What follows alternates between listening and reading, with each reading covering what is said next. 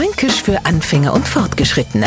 Heute ist Arschgeschmarri. Es gibt Leute, die reden den ganzen Tag einen richtigen Blödsinn. Kenners machen, wenn sie das zum Beispiel im Keller machen und dort ihre Briketts oder Kartoffeln erzählen. Aber bitte schön nicht uns. Aber zum Glück können wir uns wehren und zwar mit einem richtig typisch fränkischen Satz. Das typisch Fränkische daran ist, dass er nicht nett, alles andere als charmant und schon gar nicht rücksichtsvoll ist.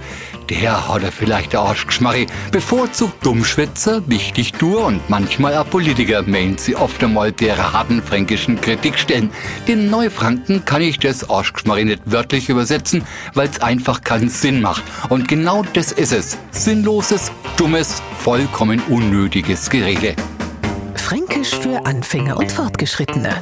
Täglich auf Radio F und als Podcast unter radiof.de.